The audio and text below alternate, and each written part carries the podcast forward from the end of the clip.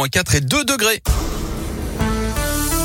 Et à 7h19, on retrouve le journal des bonnes nouvelles. On va se faire du bien avec euh, des infos et Gaëtan Barallon qui est avec nous. Bonjour Gaëtan. Bonjour Guillaume, bonjour à tous. On débute par un bon plan si vous cherchez du boulot cet été. Le grand parc de Miribel Jeune Âge embauche le samedi 11 mars, c'est dans 10 jours. Il organise une grande campagne de recrutement. Une cinquantaine de postes de saisonniers sont à pourvoir dans la restauration des activités sportives et de loisirs. Des postes d'agents équestres, agents de surveillance et d'ouvriers jardiniers sont également recherchés. C'est donc samedi 11 mars de 13h30 à 16h30 à la base de loisirs L'Atoll à Vaux-en-Velin. Vous n'aurez plus à être dérangé le week-end, les jours fériés pendant votre pause déjeuner. Le démarchage téléphonique est limité à partir d'aujourd'hui. Un décret vient d'être publié.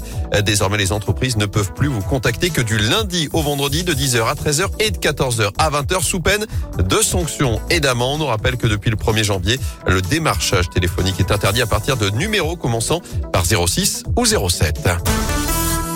À retenir également un troisième cas de guérison du virus du sida. Résultat publié la semaine dernière dans une revue scientifique. Un patient en Allemagne atteint à la fois d'une leucémie et du VIH a bénéficié d'une greffe de moelle osseuse portant un gène très particulier qui combat le virus. Quatre ans plus tard, il n'a plus aucune trace de virus dans le corps. Technique très risquée mais tout de même porteuse d'espoir pour les personnes atteintes du VIH.